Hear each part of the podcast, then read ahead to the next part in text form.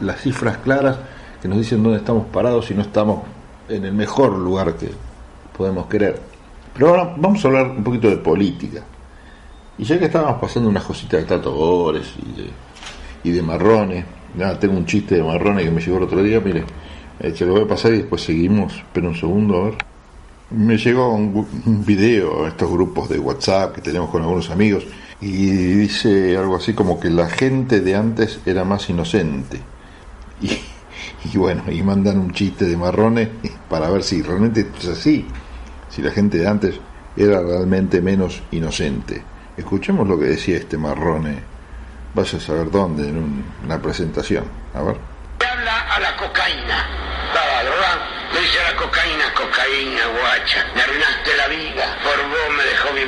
Mis hijas, mis amigos, todo. Perdí mi industria, cocaína, guacha, mierda. Sacó un revólver, loco estaba. Y al sobre le dice a la cocaína, te voy a pegar un tiro, te voy a matar, hija de puta cocaína. Y te mato. ¡Pum! Tiro un tiro al sobre. Loco estaba. Te maté, cocaína. Estás muerta. Y ahora que estás muerta, te llevaré a la fosa.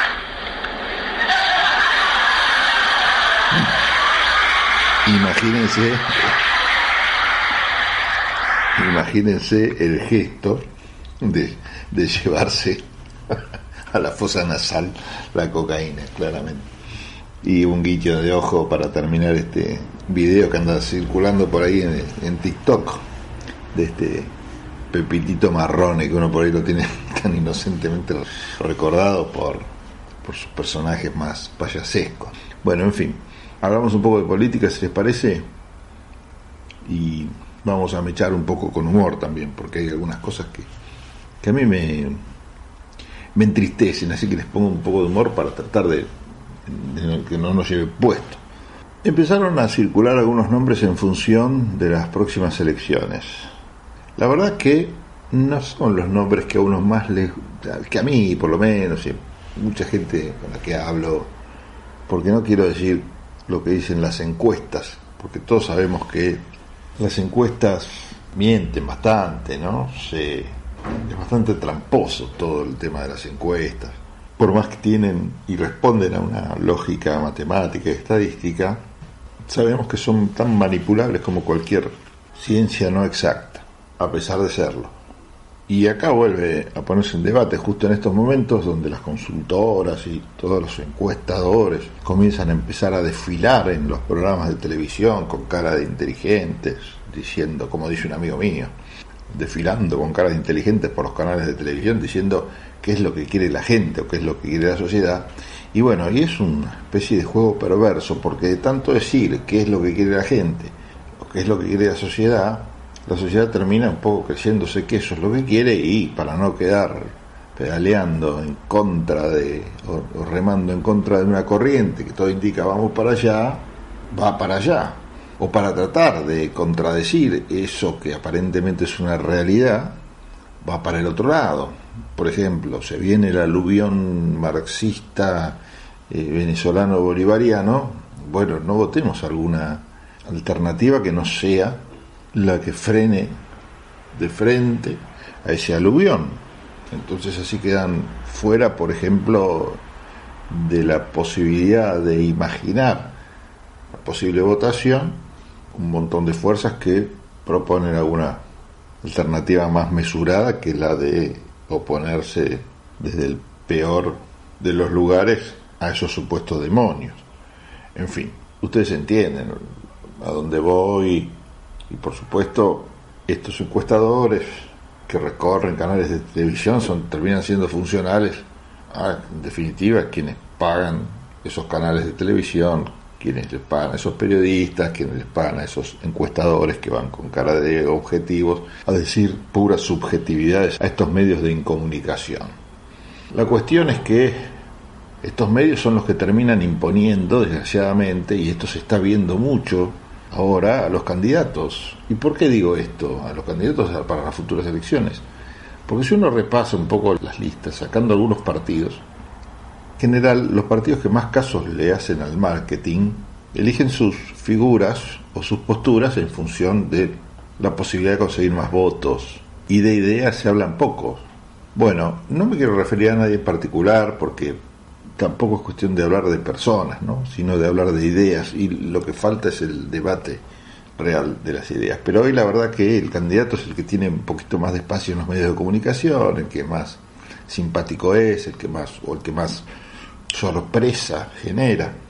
Así escuchamos a personajes que se tornan hasta desagradables por sus opiniones, pero bueno, adquieren cierto conocimiento, fama, eh, vedettes que acompañan a importantes políticos para tener más espacio en la televisión a, a partir de, de, estos de supuestos escándalos. Bueno, en definitiva, lo que se conoció desde los 90 como la farandulización de la política.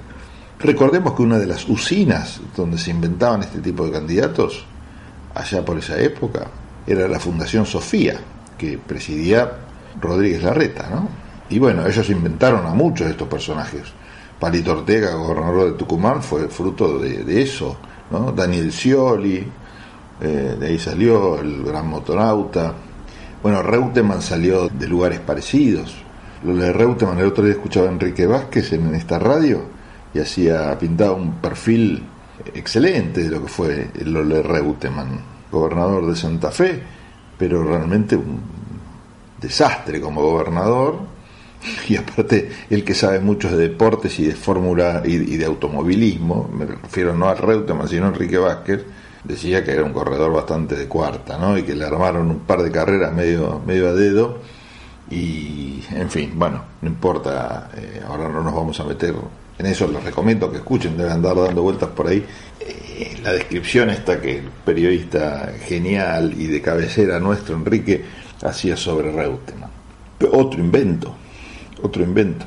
Y así encontramos gente con poca militancia, con poca capacidad de, gestión, con pocos antecedentes en la política y con muchos antecedentes en los medios de comunicación, en otros ámbitos, en el mundo del espectáculo, que en algunos casos tenés buenos resultados, después llevados a la cosa pública, cuando, bueno, rascas un poco y hay algo más que esa cosa eh, espectacular o novedosa del mundo de las farándulas, qué sé yo, caso de Brandoni, más allá de que uno esté de acuerdo o no con sus posturas, nadie me va a decir que es un tipo que no tiene amplia trayectoria política, pero fue, la tuvo en paralelo a su conocimiento público, y pues se aprovecha el conocimiento público con su trayectoria militante radical y militante sindical, que hace que no podamos meter a todos en la misma bolsa.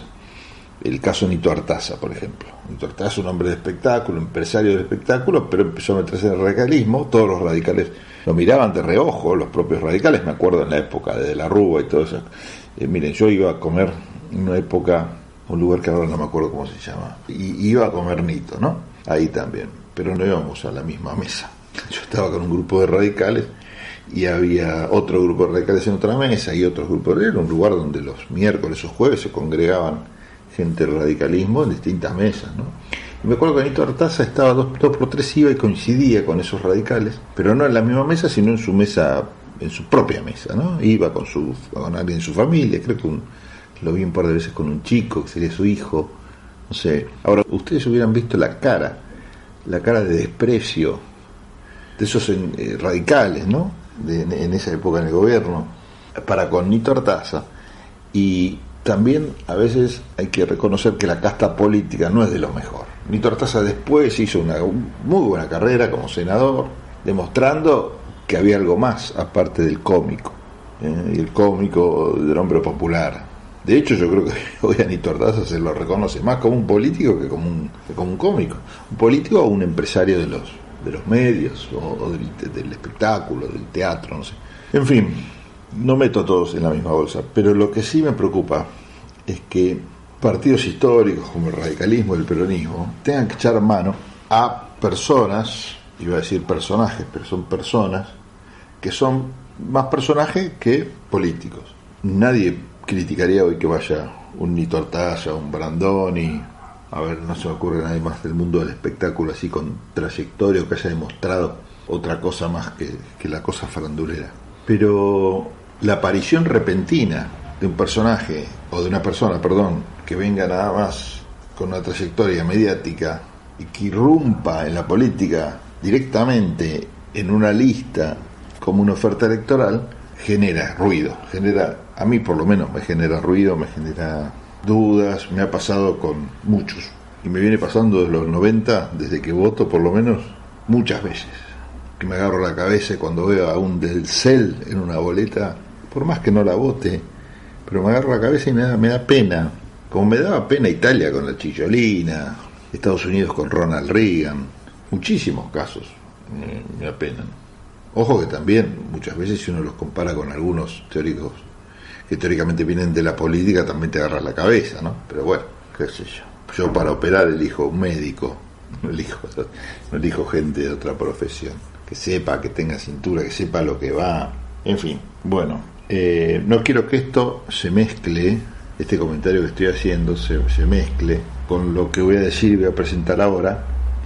Pero bueno, molestó también y mucho el hecho de que María Eugenia Vidal eligiera irse de la provincia de Buenos Aires, pasarse a la ciudad de Buenos Aires y encabezar la lista de legisladores para la paso de la ciudad de Buenos Aires. De Cambiemos, de, Juntos por el Cambio, no sé cómo se llama. Escuchemos lo que decía al respecto sobre este cambio, sobre esta, esta, qué sé yo. No, no digo que sea el chaquetismo, como dicen en España, que es cambiarse la chaqueta, acá se lo nombraba con el apellido del pobre Borocotó, no, la borocotización de la política. Pobre Borocotó al final resultó ser uno más, pero bueno, fue el que ligó el desagradable hecho que su apellido se lo ligó en esta espantosa práctica. Escuchemos lo que decía Gerardo Morales, ¿quieren? Denme dos segundos que lo encuentro y se los paso sobre el pase este que hizo Car eh, Carrió, miren, otra que se cambió de distrito, por eso traicionó el subconsciente sobre el paso que hizo Vidal de la provincia de Buenos Aires a la ciudad de Buenos Aires. A ver si lo encuentro. La provincia de Buenos Aires es el distrito más importante y está ahí donde hay que dar la madre de las batallas, por eso me sorprende mucho la actitud de Vidal de haber desertado de, de la lucha. Como decimos, en Buenos Aires había que poner toda la carne en la parrilla mm. y se suponía que habiendo sido gobernadora, porque no importa si se gana o se pierde, en la política. Y se lo digo yo que fui cuatro veces candidato a gobernador. Y hay un dirigente que ha perdido elecciones, ha ganado elecciones en la provincia de Jujuy, he sido yo. A mí me parece una actitud muy cómoda de parte de Vidal, y que deserta de una lucha este, y que se va a, a la ciudad si ha tenido que borrar en su blog el término orgullosamente bonaerense. Yo creo que eso no le, no le hace bien al electorado, porque la verdad que en la capital se gana de cualquier forma, con cualquier candidato. Pero el responsable no es María Eugenia ya es Horacio Rodríguez Larreta, y esto es lo que a mí me preocupa, porque el jefe de gobierno este, debería reflexionar sobre esto y, no creer, porque este es el problema de, del manejo del poder, cuando uno se cree poderoso y cree que lo puede todo, que todo es de boca, ¿no? y te pongo acá y saco, entonces a la gobernadora la pongo acá y al vice jefe de gobierno lo llevo a Buenos Aires, no es así. A mí me parece que esa no es una buena señal al electorado y, y, a mí me parece que no está bien desde el punto de vista de que, como digo, la, la coalición tendría que poner todo lo mejor para esa lucha, porque yo creo que esta elección va a ser importante para establecer si en el 2023 va a haber una alternativa de cambio. ¿Cierto? Entonces, yo creo que esa actitud de Horacio debilita a la coalición. Por suerte, el radicalismo va a dar la lucha y tam, tam, tampoco es lo mismo que, que gane Santilli o que gane Facundo. Porque si gana Santilli es como que la lógica. Sería lógico que gane el PRO, que tiene los municipios más importantes, y entonces todo queda como está. La, la diferencia va a ser si gana Facundo, y que yo creo que eso es muy posible que pase, porque la irrupción de Facundo en el escenario electoral y un triunfo en las PAS sí nos va a permitir llegar y acercarnos uh -huh. a ganarle a, al candidato de Sendov en la provincia. Entonces, no es lo mismo un resultado que otro. Por eso me preocupa esta posición de Horacio, cree que lo tiene todo, que se mete en todos los distritos, en eh, armar el radicalismo, a hacer cosas y a cambiar, como digo, a poner la gobernadora al lado, para acá, como si el electorado, ¿no es cierto?, fuera indigente. Yo creo que hay que ser respetuosos del electorado. Bueno, Esto es un poco lo que decía Gerardo Morales recién, eh, parte de lo que yo les quería y hacer escuchar, que marcan a las claras dos cosas. Primero, una buena postura en cuanto a lo de María Eugenia Vidal, no solo por lo electoral o por el resultado, por lo estratégico, ¿no? sino también por, por esta contradicción que dicen un día que son más bonaerenses que no sé qué y después se pasan a la ciudad porque les, garantiza entrar y no dar una batalla, bueno, como que parecía que el PRO, o por lo menos así se vendía, ¿no? A mí no, me pareció nunca entre, entre nosotros, pero se vendía como que iban a hacer otra cosa. Y vienen trabajando en política hace muchísimo. Yo hablaba de lo de Rodríguez Larreta con la creación o invención de los palitos Ortega. En los 90, cuando la política tradicional, quizás por errores propios también, o por la coyuntura que se vivía en la Argentina, no logró convencer a la gente y las opciones más berretas resultaron ser el mejor de los atajos y para eso había que empezar a crear candidatos que compitieran con los políticos desde otro lugar, desde la, falta de credibilidad de la política llevada al extremo, ¿no? que cualquiera es mejor que alguien que venga de la política. Y bueno, y, Gerardo Morales hablaba de, Facundo, refiriéndose a Facundo Manes, y me pregunto hasta dónde también no es sin punto de comparación, por supuesto, con Palito Ortega, Reutemann o del CEL, pero no pertenece también a este tipo de, de apuestas. Claro que está el que va a decir seguramente, bueno, pero si atrae votos, ¿por qué uno le va a decir que no? No es una persona que no es inteligente, no es alguien que se destacó justamente por estar en el mundo de la pavada y después aterriza en la política, sino que es alguien que viene trabajando desde hace mucho, ha demostrado, en algunos casos, salvo, como recordaban algunos amigos, la tapa de la revista Noticias de hace un tiempo, eh, que decía Manes algo sobre Messi. La tapa de la revista Noticias habla del neurofracaso argentino, una nota escrita por Facundo Manes, El miedo a ganar, decía el título principal de la revista Noticias, fogoneado por Manes. Decía, con su penal al cielo y su renuncia, Messi sintetizó la relación de todo un país con el éxito y la frustración, los mecanismos de su decisión y de las nuestras, el terrible dilema del liderazgo, los mensajes hacia el futuro y una foto de Messi arrollado en el campo de juego, agarrándose la cabeza o llorando, en fin. Messi no ama, decía Facundo Manes, sociología, psicología y afectividad de un ídolo extraño. La revista Noticias así documentaba la opinión de Facundo Manes sobre el que, lo que él llamaba neurofracaso argentino. Bueno, este autor es hoy el gran candidato del radicalismo en las listas de la provincia de Buenos Aires y más de uno dice que él tiene ganas de ser presidente de la nación. En fin, bueno, así estamos. Eh, en el fondo hablamos de, de esta falta de capacidad de la política, ¿no? Bueno, en un rato vamos a seguir presentando algunas otras caras que seguramente ustedes conocen porque vienen del mundo del espectáculo, del periodismo, de la farándula, que se están eh, ya no rumoreando por la cercanía de las elecciones, sino confirmando como candidatos o como miembros de las listas que vamos a tener en el cuarto oscuro para elegir a nuestros futuros legisladores nacionales, provinciales. Pero sigamos en un rato, pues está siendo muy largo esto que estoy diciendo y tengo mucho para comentarles. En un rato volvemos con más tendencias y, y un poquito más sobre estos temas. A continuación, en tendencia